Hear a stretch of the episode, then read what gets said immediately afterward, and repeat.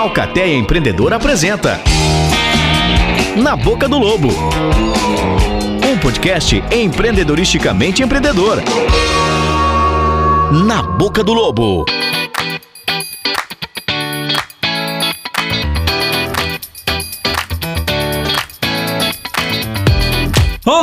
Para você que chegou até aqui no nosso podcast, seja muito bem-vindo, muito prazer, nós somos a Alcateia Empreendedora e esse é o Na Boca do Lobo!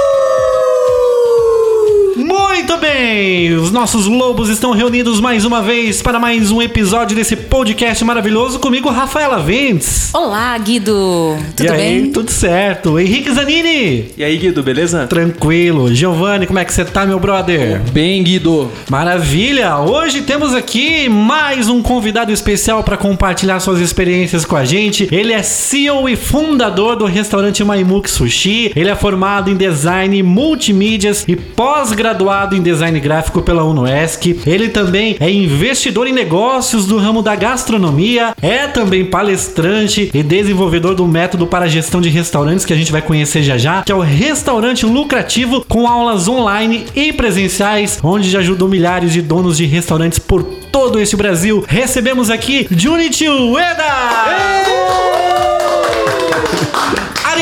Muito obrigado pela sua presença. Obrigado vocês pelo convite, tudo bem, pessoal? Certo, você já é conhecido de muito tempo aqui da Alcateia, né? Inclusive fez parte. É de casa, é de casa. É de- É, na verdade, fiz parte das primeiras reuniões da Alcateia, e, mas como tinha envolvimento com o núcleo, com a gastronomia em si, acabei passando para o núcleo de gastronomia da SIC e por lá fiquei por alguns bons anos. Ele foi pro lado negro da força. Falando em lado negro da força, ele também já fez parte, foi um dos fundadores também da Dose, né? Onde nós estamos aqui gravando esse podcast, inclusive. Sim, sim. Quando é, decidi empreender, alguns anos atrás já, foi a dose que me foi o primeiro passo, né? Eu saí do meu emprego que eu tinha antes e resolvi fundar a dose junto com o Cassiano. Na época, o Henrique, que tá aqui também, tinha uma outra agência e ao longo do tempo a gente decidiu juntar forças aí e trazer todo mundo pro mesmo espaço. E ficamos por oito anos juntos e no final de 2019 é, eu acabei me desligando da empresa e o Henrique assumiu tudo aí, ficou. E tá desse jeito que tá. Tá do jeito que tá. Tá desse jeito que tá, essa bagunça aí.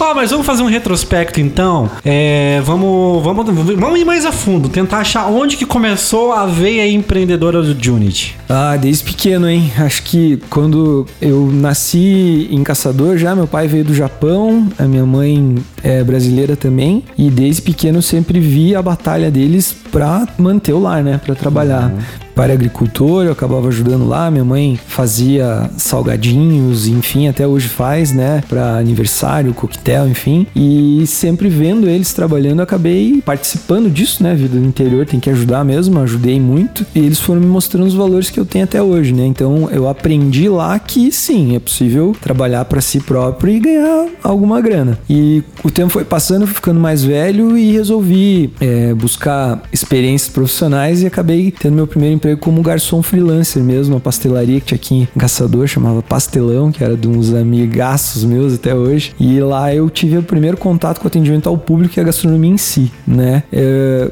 fazia bicos lá e tal, mas como era só freelance, acabei tendo uma oportunidade lá dentro por contato e fui parar na Daniel Tombini lá, né? Trabalhei por muito tempo. Eu acho que a veia empreendedora veio de toda essa experiência somada com o que eu vivi dentro da Daniel, né? Lá, a- que foi que despertou essa vontade de saber se posso viver do que eu estudei para fazer, né? E já naquela época você gostou do, do ramo da gastronomia? Se imaginava no futuro entrando pra gastronomia? Ou você achava que ali você estava adquirindo experiência pra fazer outra coisa? Na verdade, eu não sabia direito o que estava fazendo, né? Eu, eu ajudava porque precisava, é, mas sempre gostei de cozinhar, sempre gostei de entender das coisas. Na família japonesa tem muito esse hábito, né? É muito importante para as pessoas celebrar, conviver, estar junto, preparar comida. E acho que ali eu, eu aprendi o gosto e o respeito pela comida, mas não que eu enxergasse que isso poderia ser algo para mim trabalhar, né, o resto da vida. Tanto que fui fazer outro, o outro curso, né, que não tinha nada a ver. Talvez por falta de opção, na época eu não tinha, a gente não tinha recursos para que eu pudesse ir para outra, para outra cidade ou para ver, acabei tendo que escolher o melhor curso para mim aqui e por isso que acabei aterrissando no design, né, também. Mas que costura com tudo, né, que você faz hoje, né, Unity? Tudo. Eu acho Nada se perde, né? Nada, Isso. nada. Rep- Tudo é repertório, né? né? É, mas lá na Daniela eu já estava influenciado pelo design. Na época eu gostava de tecnologia, então é, apareceu uma oportunidade. Entrei para trabalhar no estoque, né? Para trabalhar na, na expedição. E aí, nesse meio tempo, acabaram, ficaram sabendo que eu entendi um pouco computador, enfim, nessa época. Acho que o japonês tem cara de quem entende computador. Com certeza. De- talvez eu tava lá no estoque e falaram, acho que aquele japonês pode ajudar, né? e aí, mas foi um acaso danado, assim, porque eu, eu trabalhava como auxiliar no, no- na expedição, não tinha, né? E aí, por um acaso lá, me chamaram pra ver se eu podia resolver um problema no computador dentro do setor de desenvolvimento da Daniela, que tava começando a nascer, né? E aí, acabei recebendo um convite super legal pra ficar, e ali eu percebi, bom, eu trabalho com isso, né? Tem uma faculdade aqui que é de design, talvez seja o que é pra mim mesmo, né? Eu já gostava disso e acabei me jogando. Fui com força E mesmo. contextualiza, gente, isso foi no ano de... Ai, ai, 2003, 2004, acho, por aí. Nem eu não tenho esse boom, certeza. né, do, do- de Instagram, nada, nada, Nada, ainda, nada. né? Não tinha nem o Orkut ainda nessa época. O Orkut começou depois que eu já tava na universidade. Mas foi. Eu entrei e era na época, acho que a segunda turma ou a terceira turma do curso. Então era muito novo, né? Ninguém sabia. Eu- eh, a gente sempre brincava no curso que nosso maior problema era explicar para os nossos pais e para os nossos avós o que, que um designer fazia. Que profissão é O que, que é essa? Isso, né? O que, que você faz? Aí a minha avó falava, "Ah, ele mexe com o computador. e agora já tem, né? Um termo todo, né? Já tem várias Puta, devia vertentes. ser um enfim. saco, né? Tipo assim, um almoço de família final de semana, assim. assim, ó, você que entende dos computers, vem aqui, tô com. Quero gravar um DVD. E tiravam sarro, né? Porque aí eu tinha vários amigos também que daí faziam engenharia, essas faculdades mais tradicionais. E lá naquela época já tinha, né? Ah, o que se faz? Ah, eu sou engenheiro e eu tô estudando medicina e isso aqui. Ah, ele mexe com computador. Era bem engraçado, assim. Nessa época era mais difícil explicar o que você fazia ou explicar teu nome. Os dois, cara. Sempre foi uma dificuldade. Sempre foi uma dificuldade. Sempre na escola, quando chegava a hora da chamada, eu já ficava esperando, né? Vinha lá, Bruno, Pedro, Alan, não sei o quê. Daí dava uma travada, eu já sabia que ia. Sou Como é que é? eu. Judite? É. Essa da Judite teve já, já aconteceu. Poxa, eu ia de van pra Videira, eu fiz a universidade em Videira, então todos os dias tinha que entrar na van e viajar até lá. E uma vez por mês a gente combinava todo mundo da van de ir fazer um lanche depois do, da universidade antes de voltar pra Caçador. E aí paramos num- numa lanchonete lá e o, e o motorista anotou os nossos pedidos e ligou pra quando a gente chegasse lá já, já tá tudo pronto, né? E aí o cara, a gente sentou na mesa assim, chegou o garçom com a bandeja cheia e começou. Rafaela, tá aqui o teu, Henrique, tá aqui o teu e tal. E foi, foi. Não chegava o meu, não chegava o meu. Daí o último lanche que ele tinha na bandeja, assim, todo mundo já tava esperando. Né? Só faltava eu. Daí o cara olhou assim, Judite! Daí... e nunca, e tava escrito certo, só que não leu, né? É, pois é. Eu já tive professor de português que me chamou de juído. Juído! Professor de português, cara. Ai, meu Deus. Às vezes é bom, às vezes é complicado, né? Teu nome assim, É, diferente. somos Únicos, excepcionais. gente. Únicos aí, ó. Únicos. Exclusivos. Junte, agora falando um pouco mais sério, você falou que começou a trabalhar bem novo, né? Imagino que na- quando você começou na pastelaria, enfim, você era bem mais novo. Você acredita que é, o motivo do teu sucesso, que hoje, né, você passou por várias empresas, tem uma Emu, que é uma empresa bem conhecida, é uma referência aqui em Caçador. Isso se deve ao fato de você ser descendente de japoneses, porque eles são bem conhecidos como rigorosos e tudo mais? Com certeza. Lá na, na pastelaria eu entrei com acho que 14, 14 anos eu tinha quando comecei lá. Mas falando da educação japonesa, na verdade eu tinha, hoje não tenho mais meu pai, mas eu tinha conflitos gravíssimos com ele, assim, porque a gente tinha dificuldade financeira, né? Então meu pai é, viajava muito para trabalhar no Japão, para fazer um pé de meia e voltava e tentava alguma coisa. Infelizmente não teve muita sorte algumas vezes, né? mas ele chegou a ter muitas, muita coisa e perdeu tudo e ficou nesse processo um bom tempo. Então ver tudo isso foi um aprendizado. Eu nasci na fase que tava ruim a coisa, né? Quando minha mãe casou, eles estavam muito bem. Então, é, meu pai foi várias vezes. Então, eu convivi muito pouco com meu pai na minha infância, até a adolescência. Ele ia, ficava dois anos, voltava, ficava um pouco aqui, voltava mais dois anos e não tinha WhatsApp, não tinha videochamada, não tinha nada. De vez em quando via uma cartinha, né? Era muito difícil, custava muito caro ligar. E aí, quando ele voltou pro Brasil, apesar de conviver muito com os meus avós, e ele chegou aqui, eu já tava com alguns conceitos diferentes do que os japoneses ensinam. E aí eu tinha muito problema de relacionamento com ele. Eu achava que era um absurdo o tipo de cobrança que ele fazia, mas isso lá nos meus 8, 9, 10 anos, né? Nessa, nessa e fase. na cultura brazuca, né? Não, é muito diferente, né? Então eu achava um absurdo. É, coisas básicas como não poder pegar comida antes dele. Tinha algumas coisas que ele cobrava assim que eu achava muito difícil. Mas hoje hoje, é, depois de muito tempo e amadurecimento, eu percebo que, com certeza, toda essa cobrança e exigência de respeito com, com o próximo, com a comida, com os mais velhos, com as pessoas, de saber valorizar, de saber o teu lugar nas coisas, que me trouxe até aqui. Não tenho dúvida nenhuma de que se eu tô onde tô foi porque aprendi esses ensinamentos. Tanto que hoje, se você entrar na minha empresa, você vai ver que tem muitos conceitos lá bem fortes que são é, trazidos disso. Talvez não da maneira como meu pai me ensinou, mas muito presentes no dia a dia e eu atribuo com certeza onde eu cheguei a tudo isso que eu vivi, com certeza. É, galera, como dizia Bill Gates, o problema não é nascer pobre, o problema é morrer pobre. é, Junit, mas a gente percebe essa questão rigorosa realmente lá no teu estabelecimento. Nós fizemos aquela visita técnica, né? Sim. E vou repetir porque eu realmente fiquei muito impressionada. Eu digo assim que, gente, eu posso lamber o chão do Maimuk.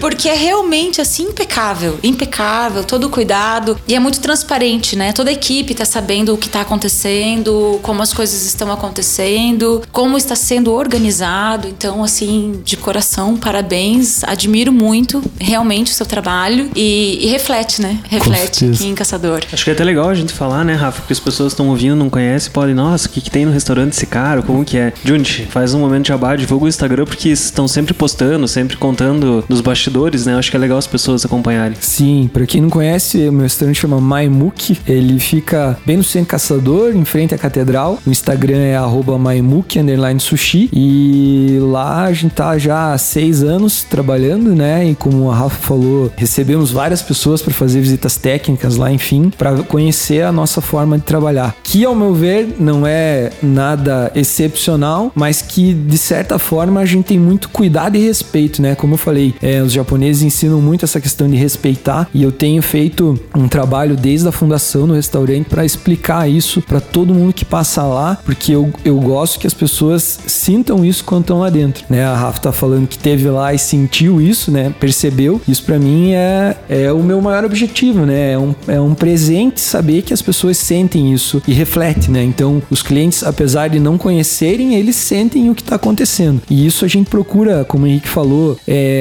contar, né, trazer as pessoas, fazer com que elas se sintam parte do, do restaurante, da empresa, para que é, acreditem no nosso trabalho e para que tenham orgulho, né, de, de termos coisas assim caçador e também incentivar outras. Então, por isso a gente sempre tá mostrando bastidores, sempre tá contando como é que funciona, sendo muito transparente com tudo, para que todo mundo entenda um pouco mais, né, sobre como é que a gente faz.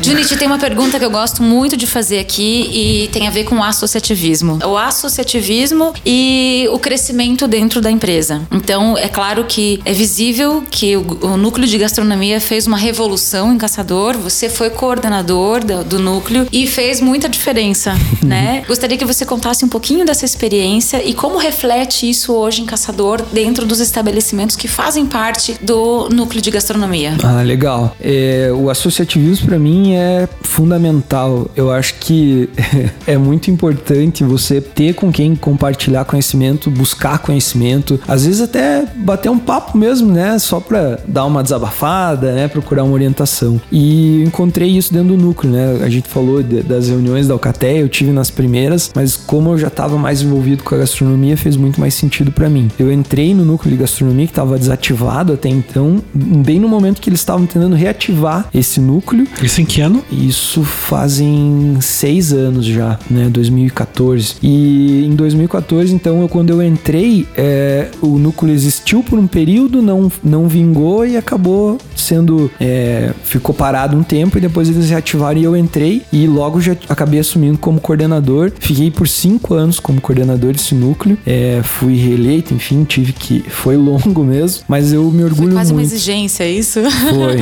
É que o primeiro coordenador eleito não cumpriu o tempo que deveria, né? Saiu antes, o restaurante dele fechou. E aí eu fui indicado para substituir até terminar, né, o período dele. Aí fui eleito coordenador, reeleito coordenador, daí reeleito de novo. Enfim, foi, foi longo. Mas o que mais me orgulha disso tudo é que realmente a gente conseguiu entender como colegas de profissão que nós não somos é, inimigos mortais, né? Isso sempre me incomodou muito, porque não é porque eu montei um restaurante em Caçador que eu desejo que o outro vá mal, né? Pelo contrário, eu quero que todo mundo vá bem. O eu, sol nasce para todos, né? Nasce para todos. E eu acho que o que mais fez a diferença foi quebrar esse paradigma de que a gente não precisa se matar e que a gente pode sim ir uns para dentro dos restaurantes dos outros para conhecer, para aprender. E aí começou todo esse engajamento. Eu abri o meu restaurante e a gente começou a receber pessoas, eles foram lá, eu fui no restaurante deles, a gente começou a circular entre uns e outros. Aprendemos que juntos a gente consegue Сергей. As coisas mais rápido, porque um ajuda o outro com o conhecimento que tem, com a experiência que tem. E isso é, explodiu a cabeça das pessoas, assim, abriu a mente de quem participava do núcleo com força mesmo. E a gente passou a viajar e a conviver. E hoje temos aí um, um grupo de 11 pessoas que eu levo pra minha vida, assim. São meus amigos de, de amigos mesmo, de para tudo. A gente viaja junto, vai pra feira junto, negocia coisas juntos. Se um precisa de ajuda, o outro vai ajudar. Por exemplo, o Zé, meu parceiraço, né? Ele é bem mais velho que eu, mas é um amigão, né? Que eu fiz lá dentro do núcleo. Um dia faltou garçom, o Zé foi trabalhar comigo, né? Imagine, antigamente, vamos falar, não vamos falar muito, 10 anos atrás, 11 anos atrás, não existia a menor possibilidade de dois donos de restaurante trabalharem, é, um ia ajudar o outro, né? Não existia Imagina isso. como garçom ainda, Isso. né? Aham. E aí o associativismo para mim traz essa mensagem que você pode acelerar a vida da outra pessoa com o que você sabe. Você não precisa saber tudo, mas o que você sabe pode acelerar a vida de alguém. Sem frear a sua, né? Sem frear a tua, de maneira nenhuma, né? E pelo contrário, e ainda vamos um pouco mais além. Você acelera a vida da pessoa e com certeza, quando você tá ensinando pra ela alguma coisa, você vai aprender outra também, né? Então, isso é é uma diferença incrível e eu acho que toda essa união entre nós e esse desbloqueio que a gente teve com relação a medos e a incertezas e, e esse preconceito que existia entre concorrentes fez com que a gastronomia subisse o nível, porque a gente identificou que não adiantava eu ficar brigando com o meu concorrente para que ele não fosse bem ou para ir melhor do que ele. Na verdade, o que a gente precisa como grupo é ensinar as pessoas a saírem de casa, ensinar elas um hábito de consumir comida fora, porque nem todo dia você vai querer comer sushi, nem todo dia você vai querer comer pizza, mas se existir o hábito, a gente vai ter muitas pessoas circulando. Então, a nosso propósito é ensinar as pessoas a gostarem de gastronomia e não ficar mais brigando uns com os outros. E isso, com certeza, quem é caçadorense sabe que de cinco anos pra cá a gente teve uma evolução tremenda, Muito né? grande. Tremenda mesmo. E além disso, o associativismo, o núcleo, ele pode proporcionar você conhecer pessoas que vão mudar a tua vida, né? É, no meu caso, eu tive a oportunidade de conhecer o Gustavo Cerbasi, que foi uma pessoa que mudou a minha vida, enfim, é um ídolo. E eu sei que você também teve essa experiência no núcleo, né? Tive, tive sim. Essa é uma história bem legal que realmente é, me, ele, me levou para outro nível, que foi quando é, o núcleo, a SIC como um todo, né, em Caçador, tem muita participação com relação, com, junto com a universidade, né, várias parcerias, enfim. E na, na ocasião a gente estava participando de algumas reuniões para definições sobre o SEAD, né, que é o Seminário de Administração. E nesse, nessas definições eles anunciaram que trariam o Robinson Shiba, que é o CEO e fundador do China Box, para fazer uma palestra. em Nada caçador. mais, nada menos, né? Nada mais, nada menos do que o cara que é o cara da área que eu trabalho. Talvez a maior autoridade no Brasil, né? na- no ramo de gastronomia. Sem dúvida, ele é o maior empresário, se eu não me engano, o maior empresário da América Latina no meu segmento. E, e sem falar em todos os outros, né? Então, é, eles precisavam de alguém para fazer um network com ele, né? Até ele chegar em Caçador, falar um pouco sobre como é que era o, o cenário da gastronomia aqui, enfim. E por estar envolvido com o associativismo, obviamente, acabei estando à frente do núcleo, fui convidado para ir buscar ele lá em, em Curitiba. Teve que né? fazer esse esforço Tive aí, que né? fazer esse esforço.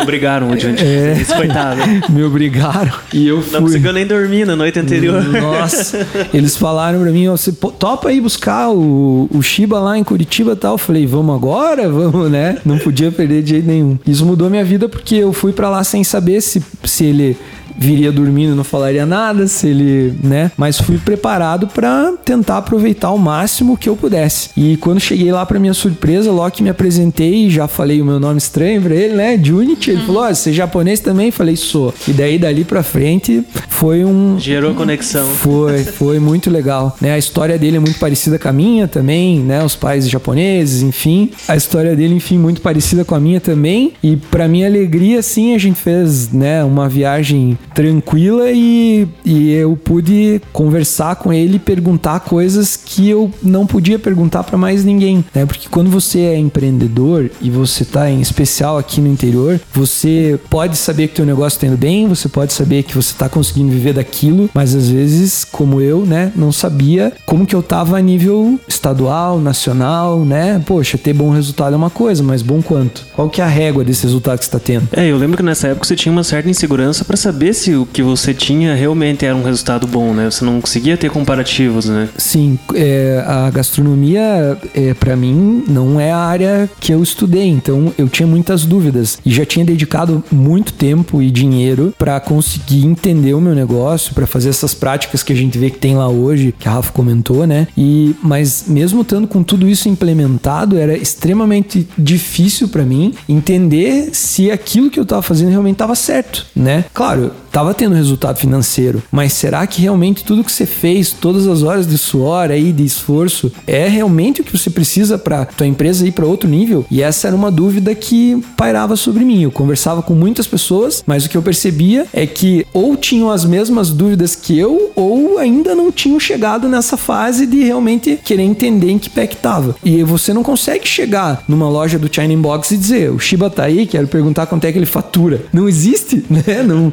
não tem como, né? Você vai chegar lá pro Dursk no Madeira, vai chegar pro um atendente no Madeira e falou, "Ô, chame o Dursk aí, eu quero perguntar pra ele quantos mil hambúrgueres ele vende. Não tem, né? Isso é muito raro, esse tipo de oportunidade. E nessa viagem eu pude. E aí, claro, né? Quando cheguei e me apresentei, falei que tinha um restaurante japonês, a primeira coisa que ele fez foi medir com quem que ele tava falando. Já largou umas duas, três perguntas de Shark Tank mesmo assim, pra ver se eu tremia na base. E aí, quando eu respondi, que ele viu que eu entendia do que eu tava fazendo, ele se abriu. E aí eu aproveitei, né? Porque aí ele deu é, margem pra eu perguntar tudo que eu quisesse. E ele me contou, pude perguntar quanto que você fatura, quanto que você, tua loja vende, quantos mil sushis, enfim. E aí foi pra outro nível, porque ali eu pude validar o que eu tava fazendo. Isso me deu, me acabou com a insegurança que eu tinha e me deu muito mais motivação. E aí eu não tenho dúvida que desse dia em diante a minha vida né, acelerou muito mais. O que mudou depois dessa conversa? validou, na verdade, né? Validou o que eu tava fazendo. Então, o que que mudou? Eu tive certeza de que eu tava no caminho certo, isso me deu muito mais segurança. Eu tive certeza de que o meu negócio não era qualquer negócio, e isso foi muito bom pra mim, porque uma coisa é você saber que está na média e outra coisa é você saber que está acima da média. E pra minha alegria, eu descobri que eu tava acima da média, né? Então, isso me deu muito mais confiança e principalmente motivação. Então, eu fui um cara inseguro, né, sem saber, porque você vai confrontar o cara que é a maior autoridade, né? Você vai ter a oportunidade de validar o cara que é a maior autoridade. Então eu não sabia se eu era só mais um o que que eu era. E isso me situou assim no mundo da gastronomia, sabe? E isso me trouxe um leque de possibilidades muito maior assim para continuar fazendo o que eu tava fazendo e investir mais ainda, né? Tanto que depois virou mais, né? Hoje já tô até ensinando o que eu faço lá por ter pego essa confiança com ele. E conta mais a respeito disso. É, é uma mentoria hoje que você faz para novos proprietários de restaurantes? Como funciona isso? Então, isso começou exatamente quando tava com o Shiba lá, porque aí eu cheguei todo empolgado em caçador contando para as pessoas que tinha tido essa oportunidade, recebi ele lá no meu restaurante, enfim. E aí a gente tava nesse papo e o Henrique, que tá aqui, né, meu, é, meu sócio na época, né, mais grande amigo aí, me deu um toque. Ele falou: Juni, você tá aí todo empolgado contando pra gente, né, que validou as coisas, que deu certo, que é isso mesmo, que tá tudo aí e eu percebi que você sentia falta de alguém para validar isso para você. Por que, que agora que você não que você domina isso, você não faz isso pelos outros? E eu me dei conta que eu já fazia isso dentro do núcleo de alguma forma, né? Porque a gente sempre conversou muito entre nós, donos de restaurante lá. Então nós já fazíamos uns pelos outros, mas o Henrique entendeu e me, me deu esse toque de que poderiam existir outros Junities, né? Sem conhecer o Shiba ali antes e que estavam, talvez estivessem querendo entender dos negócios, enfim. E aí ele deu a ideia e a gente entrou nessa de distribuir conteúdo, né, para donos de restaurante mesmo. E saíram primeiro seu gestor faixa preta, depois seu restaurante lucrativo. E a gente tem feito um trabalho bem legal. Eu conto as minhas experiências, conto como é que funciona. Hoje a gente tem um método que é um mapa do lucro que chama, né, que é um, é um mapa bem visual mesmo, que entrou o design na vida aí também. A gente fez um, um mapa bem visual que orienta um dono de restaurante que não sabe onde é que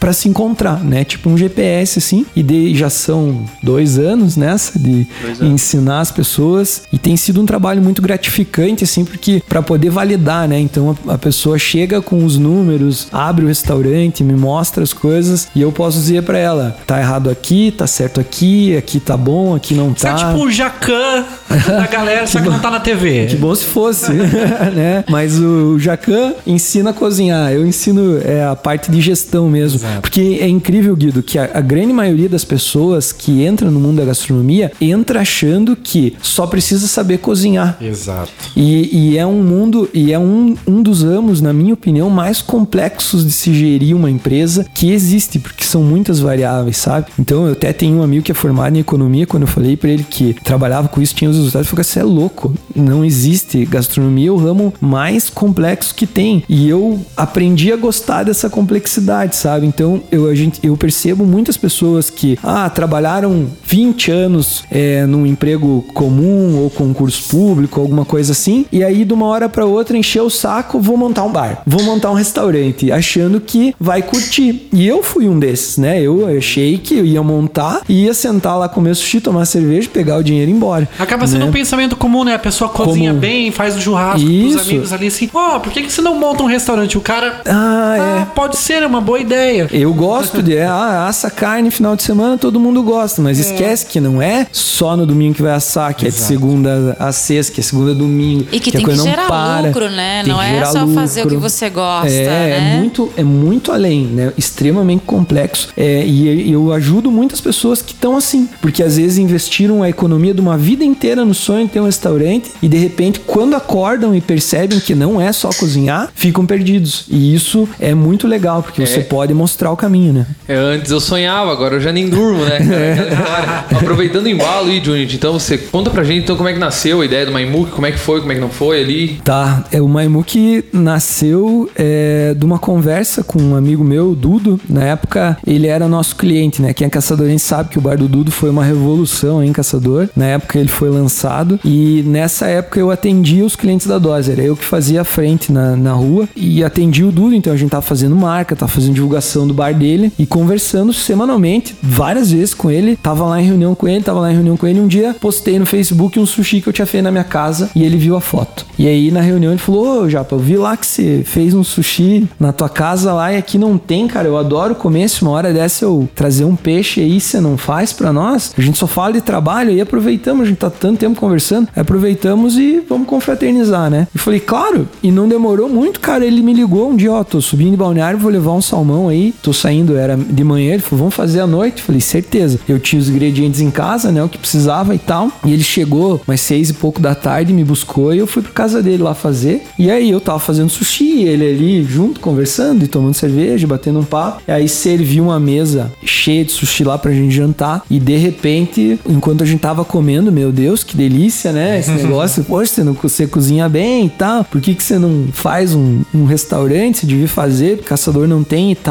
E aí eu resolvi contar pro Dudo nessa, nesse mesmo jantar que eu imaginava um restaurante para caçador, né? E ele perguntou, tá, mas você imagina o que que você imagina? E daí eu descrevi o Maimuki, porque eu sentia falta de ter um lugar para comer sushi aqui e eu já imaginava como que teria que ser para dar certo. Por que não o meu lugar pra É, sushi? mas isso era só uma ideia, né? E aí nessa eu contei, eu descrevi, ó, se eu fosse fazer, eu faria assim, assim, assim, descrevi o Maimuki exatamente como ele é. E aí, beleza, a gente terminou o jantar, eu fui pra casa, passou uns dois ou três dias, o Dudu me ligou. Aqui na agência, na época, né? Ju, a gente pode vir aqui pra uma reunião tal, beleza? Tranquilo, achei que era pra tratar dos negócios do bar, que a gente tinha reuniões semanais, né? Cheguei lá na reunião, ele falou, sentei, ele falou: Não, nem pegue o caderno aí que hoje não é pra falar do bar. Eu falei: Ué, mas o que aconteceu então? Ele falou: Não, faz uns três dias que tô sem dormir já, cara, pensando nessa ideia do, do restaurante que você falou aí e tal, e te chamei aqui pra fazer uma proposta, cara. Quero saber se você quer entrar nessa comigo e a gente abrir junto. E daí, obviamente, eu fiquei três dias sem dormir, né? Porque tinha colocado todo o dinheiro que tinha na agência, né? Tava começando, a agência nessa época ainda tava engatinhando, a gente não, não tinha ainda, né, se estabelecido muito bem e tal, mas eu vi que era uma oportunidade passando e resolvi abraçar. Conversei com o pessoal aqui na agência e, e aí nasceu, cara, mas foi muito rápido, porque o Dudo, ele, cara, ele é muito acelerado, sabe? E daí de um dia pro outro, assim, a gente decidiu, já alugamos uma sala e já começou, quando eu vi, já tava inaugurando, né? Então, é, se não fosse ele, com certeza, talvez, eu- se fosse por iniciativa só minha, acho que hoje eu não seria um empresário do ramo da gastronomia. Mas com esse empurrão aí, nasceu o Maimuki e a gente tá aí até hoje, né?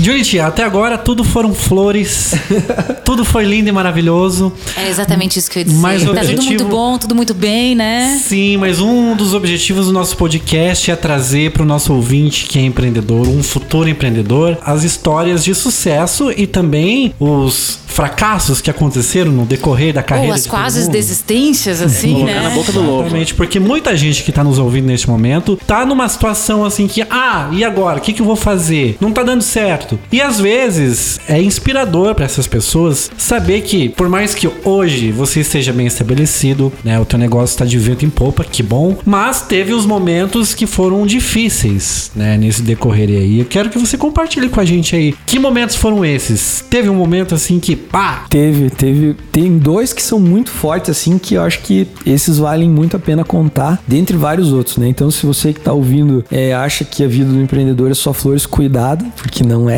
né? Mas vou contar duas histórias, depois se quiserem mais, tem várias. A gente pode passar horas falando disso. Mas uma é, foi dentro da agência, logo que a gente fundou a agência, nos primeiros meses de trabalho, tava eu e o Cassiano, meu sócio na época, né? Os dois aqui dentro da agência, fazendo um trabalho durante a tarde, e daí de repente a gente se deu conta que quando entregasse aquele trabalho, cara, não ia ter mais nada pra fazer. E eu tinha largado um emprego estável, o Cassiano tinha largado uma empresa que ele já tinha que funcionava, que tava pra vir pra cá, e aí ele me perguntou, tá, cara, e daí o que que nós vamos E fazer? agora, José? E agora? O que, que nós vamos fazer, né?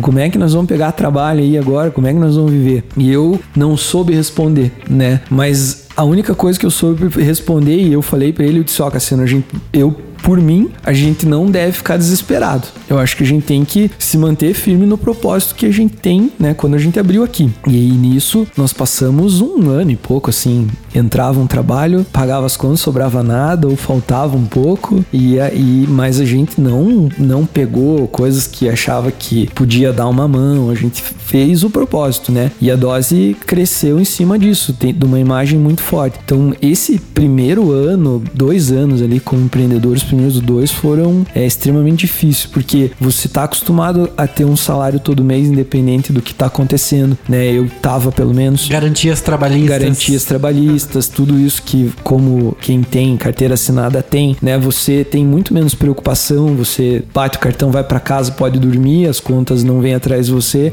E quando você investe todo o dinheiro que você tem no negócio, não tem opção pra fracassar, né? E quando o fracasso começa a apontar, que você começa a sentir esse medo, esse friozinho aí, é difícil ficar centrado. Então esse foi um momento que eu lembro muito assim e que mexeu bastante comigo, que eu falei, meu Deus, foi a primeira vez que me questionei, será que não fiz besteira, né? Mas depois a coisa foi Chega aquele boletinho selvagem ali, É. né? Cara, e você tem que tirar. Não tem o que fazer, né, cara? Não tem. E outra, né? Eu tinha convencido o Cassiano a largar uma empresa que ele já tinha pra vir trabalhar aqui, né? Então. Então não era só você que tava na é, fogueira. eu né? Vai ser legal. Claro, né? É, o Cassiano super. Só alegria. O Cassiano super do bem, né? Mas, mas ele, ele aceitou, claro, mas eu me sentia nessa obrigação. E aí foi bem difícil. Esse foi o primeiro momento duro, assim. E o segundo foi quando eu resolvi montar o Maimuk. Ali, bicho, quando inaugurou, Guido, que começou a bombar, o Maimuk estourou, assim. A gente inaugurou, cara, e já explodiu. Fora que você nessa época tava no êxtase ali, né? Que tu tinha conversado com o Dudu. Tudo se Isso. encaixou muito rápido pra Muito. acontecer. Então tava numa expectativa enorme. né? enorme. E o Duda é um cara extremamente comercial e muito conhecido. Eu não era tão conhecido nessa época porque trabalhava na, era mais jovem, trabalhava na agência, então a agência não tem toda essa exposição que um restaurante dá, né, para quem trabalha lá. Mas daí o Dudo conhecia muita gente e tal, bombou o restaurante. A gente tinha 60 lugares, tem uma história legal, é, é, nós marcávamos o tempo para que levava para encher. Nas primeiras semanas levava 7 minutos, 6 minutos para lotar o restaurante. E, e às vezes tinha 60 pessoas sentadas e 70 na fila. Era uma loucura. E aí foi o primeiro golpe que eu levei assim. Você olha ali e está na fórmula do sucesso. Isso, eu pensava. Só que o que, que aconteceu? Passou o primeiro mês, perdi 14 quilos. Não tinha a menor noção do que estava acontecendo. E quando, Isso é bom. e quando eu me dei conta, né? e quando. Tem gente que recorre ao crack, né? Se você quer, Quer emagrecer, emagrecer, vira rápido, empreendedor. Vira empreendedor. Esse é o primeiro, né? Recomendo que se você tá pensando em largar o teu emprego, coma bastante, porque depois que você largar.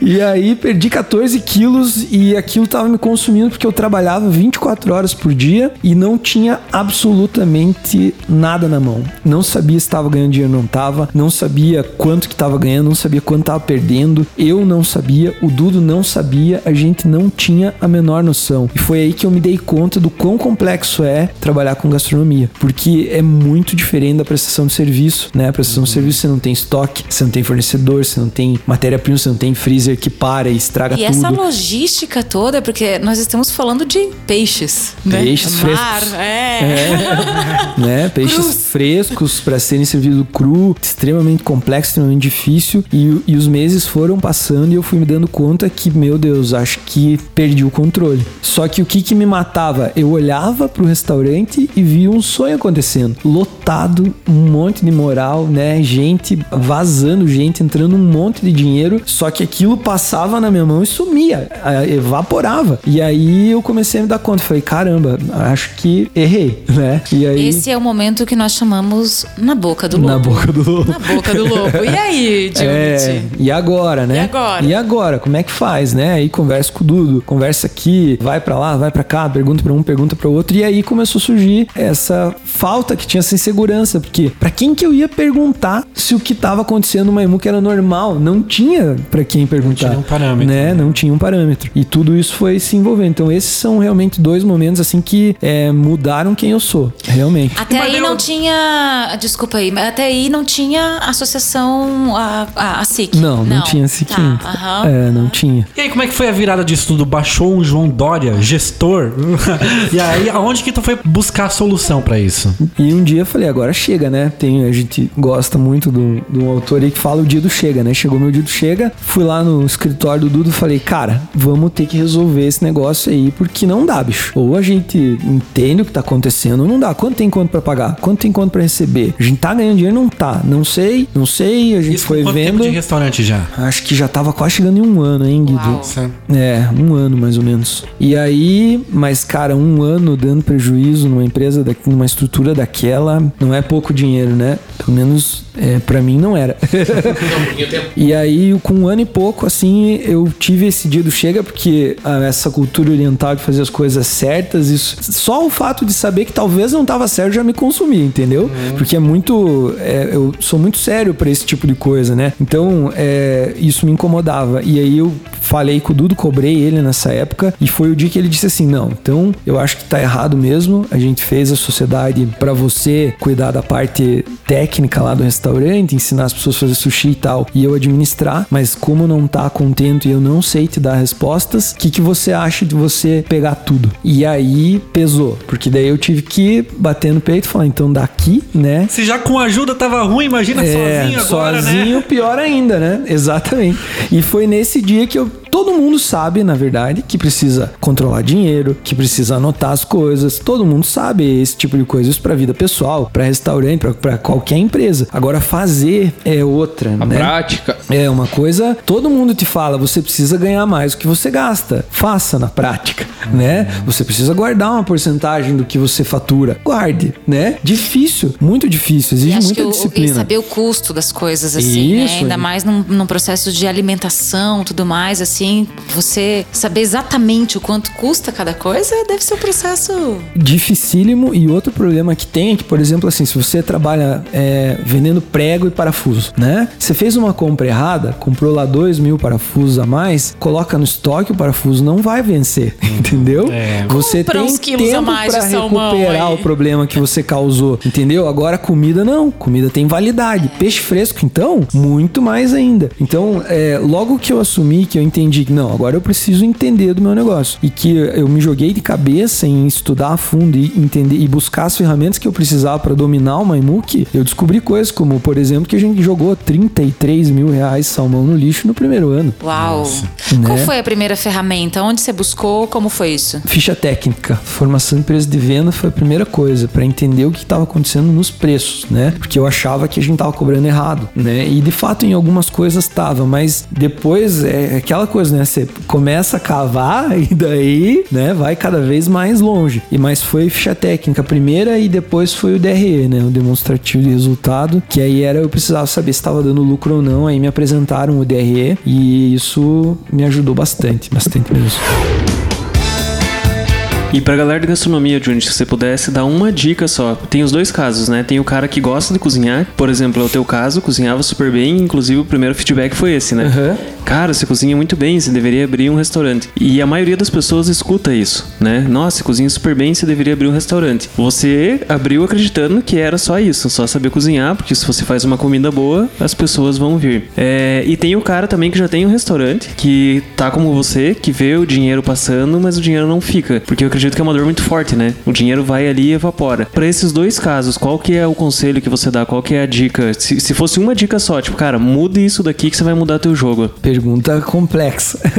Essa, para quem gosta de cozinhar escuta, tem um restaurante, é, eu acho que a dica que eu tenho para dar é pense que qualidade não é mais diferencial para nada. Hoje em dia isso é obrigação, né? Fazer comida boa é o mínimo que você precisa para ter um restaurante. Então, a dica que eu deixo é essa, sabe? Saber cozinhar, ter qualidade não é mais diferencial, não vai te levar pro dinheiro, ou pro sucesso ou pro lucro, né? Estude, tem que ah, entender isso e entender que precisa aprender pelo menos o básico de gestão, né? Pelo menos o básico controle financeiro, pelo menos no mínimo vai ter que ter, né? Então, para quem não tem experiência, eu acho que essa é a dica. E para quem tem e tá perdido, não sabe o que fazer, não sabe se tá ganhando dinheiro ou não tá, é, a minha dica é olhe para dentro, porque geralmente você tá olhando a régua dos outros, né? O cara tem um restaurante, tá lá olhando o Shiba ganhando milhões e se sentindo o pior do mundo porque tá ganhando 500 reais, né? Por mês. Então olhe para dentro e entenda o que tá acontecendo dentro do teu negócio. Não tem outro jeito. Se você não entender o que acontece dentro do teu negócio, você não vai dominar nunca ele e não vai não vai perder essa angústia. Você precisa olhar para dentro do teu negócio, do teu restaurante e descobrir o que que ele, o que, que tá rolando ali dentro, senão não vai.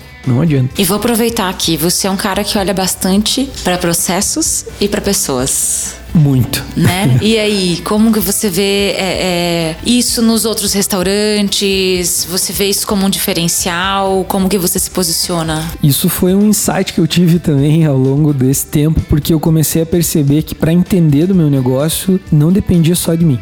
Eu dependia de pessoas. E pessoas que eu pudesse confiar. Eu não podia passar o dia inteiro contando estoque, pesando comida, porque não dava, né? Então, nesse momento, é, eu percebi que eu não podia também. é, eu acreditava que, bom, eu pago teu salário, então você faz o que eu preciso e tá tudo certo, e é assim, eu pago bem e beleza, né? E quando eu vi que eu não conseguia manter uma equipe e que era extremamente complexo fazer com que eles quisessem lutar pelo restaurante ou fazer as coisas da forma certa, né? Existem vários métodos, vários processos, mas era extremamente difícil eu conseguir convencer eles de que aquele processo que poderia nos ajudar muito realmente era válido, né? Essa porque cultura, né? porque sempre escuta o quê? Você chega e diz assim: olha, no Japão costuma fazer assim as coisas e isso dá um resultado bom. E a primeira coisa que você vai escutar é: sempre fiz assim, deu certo, pra que mudar, né?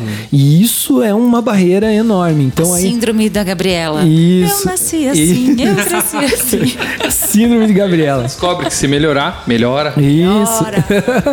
e aí eu percebi que não adiantava só eu gostar de processos e entender deles, mas que eu tinha que investir nas pessoas para que eles desenvolvessem esse mesmo gosto. Então, é, fica essa lição, né? Não, não tem como crescer se não tiver equipe. Se você não quer investir em pessoas, trabalhe sozinho. Se você contratar alguém, entenda, você precisa investir em pessoas. Seja uma, duas, três, vai ter que investir em pessoas. E pessoas que queiram fazer parte mesmo Que da queiram. equipe, né? Porque nós vivemos, assim, uma cultura em que quem é empregado acha que pode brigar com o empregador, né? Como, ah, eu vou, tô fazendo o cara ficar rico. E, na verdade, tem uma... É, é muito ilusório isso, né? Porque o empregador, o, o empregado, às vezes, ele não percebe o, tu- o teu colaborador, né? Vamos mudar essa palavra. É, mas o colaborador, às vezes, ele não percebe que o cara que tá ali liderando, ele tá colocando muita coisa em risco. É, querida Rafa, um sonho sozinho é só um sonho. Agora, um sonho em conjunto é realidade.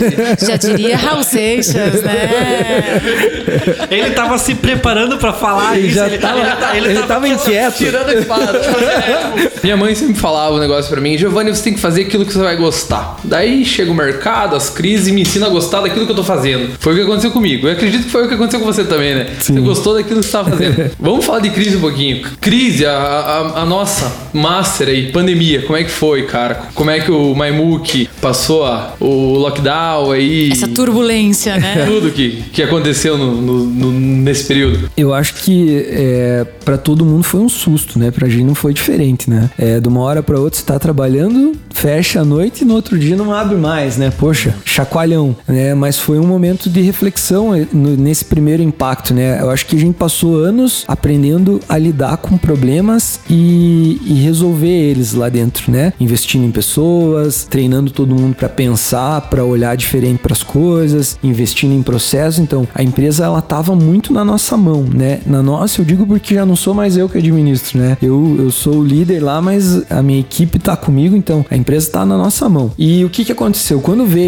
a gente tem muito disso, né? Aconteceu um problema, para tudo e analisa o problema. O que que aconteceu e como é que a gente vai resolver? E não foi diferente dessa vez, né? Veio a, a pandemia, a gente pegou, sentou, fez uma reunião já no primeiro dia e falou: bom, a gente não pode mais abrir. Então o que, que a gente vai fazer, né? E aí decidimos que a gente precisava minimizar as perdas e maximizar os lucros. Eu sempre falo essa frase lá dentro, né? Chave, se você é empreendedor, tá querendo empreender, entenda, você precisa diminuir o risco e maximizar ao máximo o teu lucro. Fazer mais com menos, né? Isso aí, Essa exatamente. seria a sua dica principal. Acho que em épocas de pandemia, sim.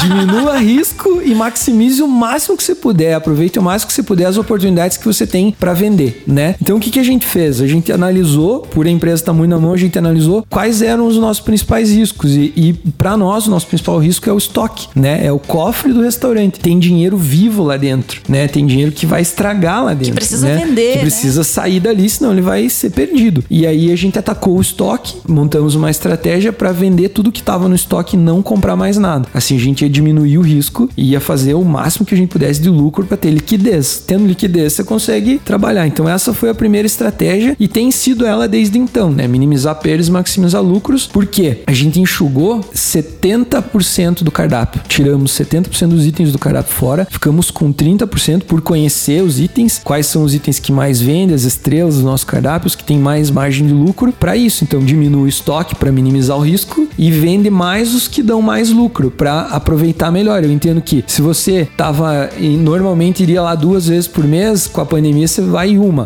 né? Aí você tem que aproveitar, eu cada vez que você for lá, a gente tem que aproveitar o máximo a oportunidade que tem para lucrar o máximo possível na tua ida lá. Então, essa foi a estratégia que tem feito com que a gente consiga é, bons resultados e eu me orgulho muito de dizer que o, o Maimuk está tendo um dos melhores anos que já teve desde a fundação no meio da, do pior cenário possível, né? Então, isso com certeza tem sido a nossa máxima lá dentro. Resultado de uma estratégia, né? Bem. Eu falo, eu falo que a gente plantou muito antes da pandemia, né? Que então a gente já praticava esse tipo de raciocínio quando as coisas estavam normais, né? A gente já estava diversificando é, investimento, diversificando ramos de atuação antes, preocupados com isso. Quando veio a pandemia, a gente já estava colhendo isso. Então não foi é, um golpe de sorte ou nada. A gente só continuou fazendo o que a gente já vinha fazendo. E quem não tinha delivery, não estava preparado, teve que começar a plantar. E como qualquer coisa, você planta e tem que esperar para colher, né? Demora. Quer dizer, o cavalo passou ali encilhado e vocês já estavam preparados. A gente já estava acreditando nisso. Já tava preparado, né? Tipo assim, ó.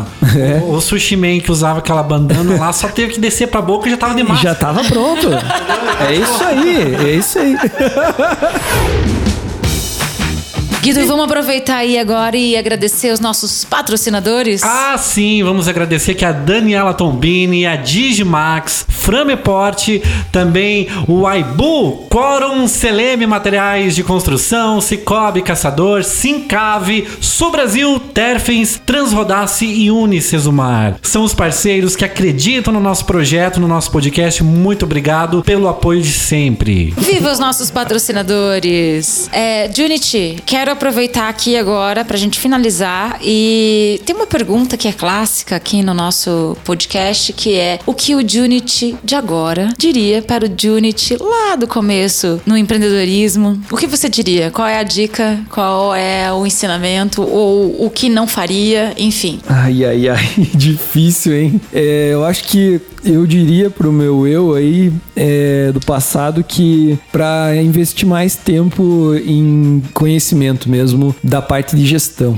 né? Porque não posso fugir disso. Eu acho que a base para qualquer um que queira ser empreendedor não é só saber fazer as coisas. A gente tem muito esse negócio de faça o que você gosta, né? Então a gente recebe apoio, a maioria recebe apoio, os pais apoiam, enfim. Mas é, o que eu diria pro meu eu é faça o que você gosta, mas estude estude um pouco além disso, né? Porque senão você foca tudo em ser um bom designer, em ser um bom cozinheiro e esquece que para ser empreendedor nisso você vai ter que lidar com a parte de gestão, né? Eu acho que isso seria o principal conselho, né? Faça o que você gosta, mas se prepare um pouco mais, porque é muito mais difícil você correr atrás de um erro do que você planejar e fazer certo, né? Então acho e que é seria o que essa dica. nós aprendemos nas startups, né? Isso. Então tem lá o MVP, né? Que é o mínimo produto viável. Então é melhor que você não invista tanto ali, descubra qual é o erro, né? Pra daí realmente investir em alguma coisa que seja sólida. Uma vez eu li um negócio tão legal, era Aaron Levi o nome do, do rapaz. E ele falava o seguinte: se você quer ser um gerente, você tem que ser um relógio. Agora, se você quer ser um empreendedor, você tem que ser um canivete suíço.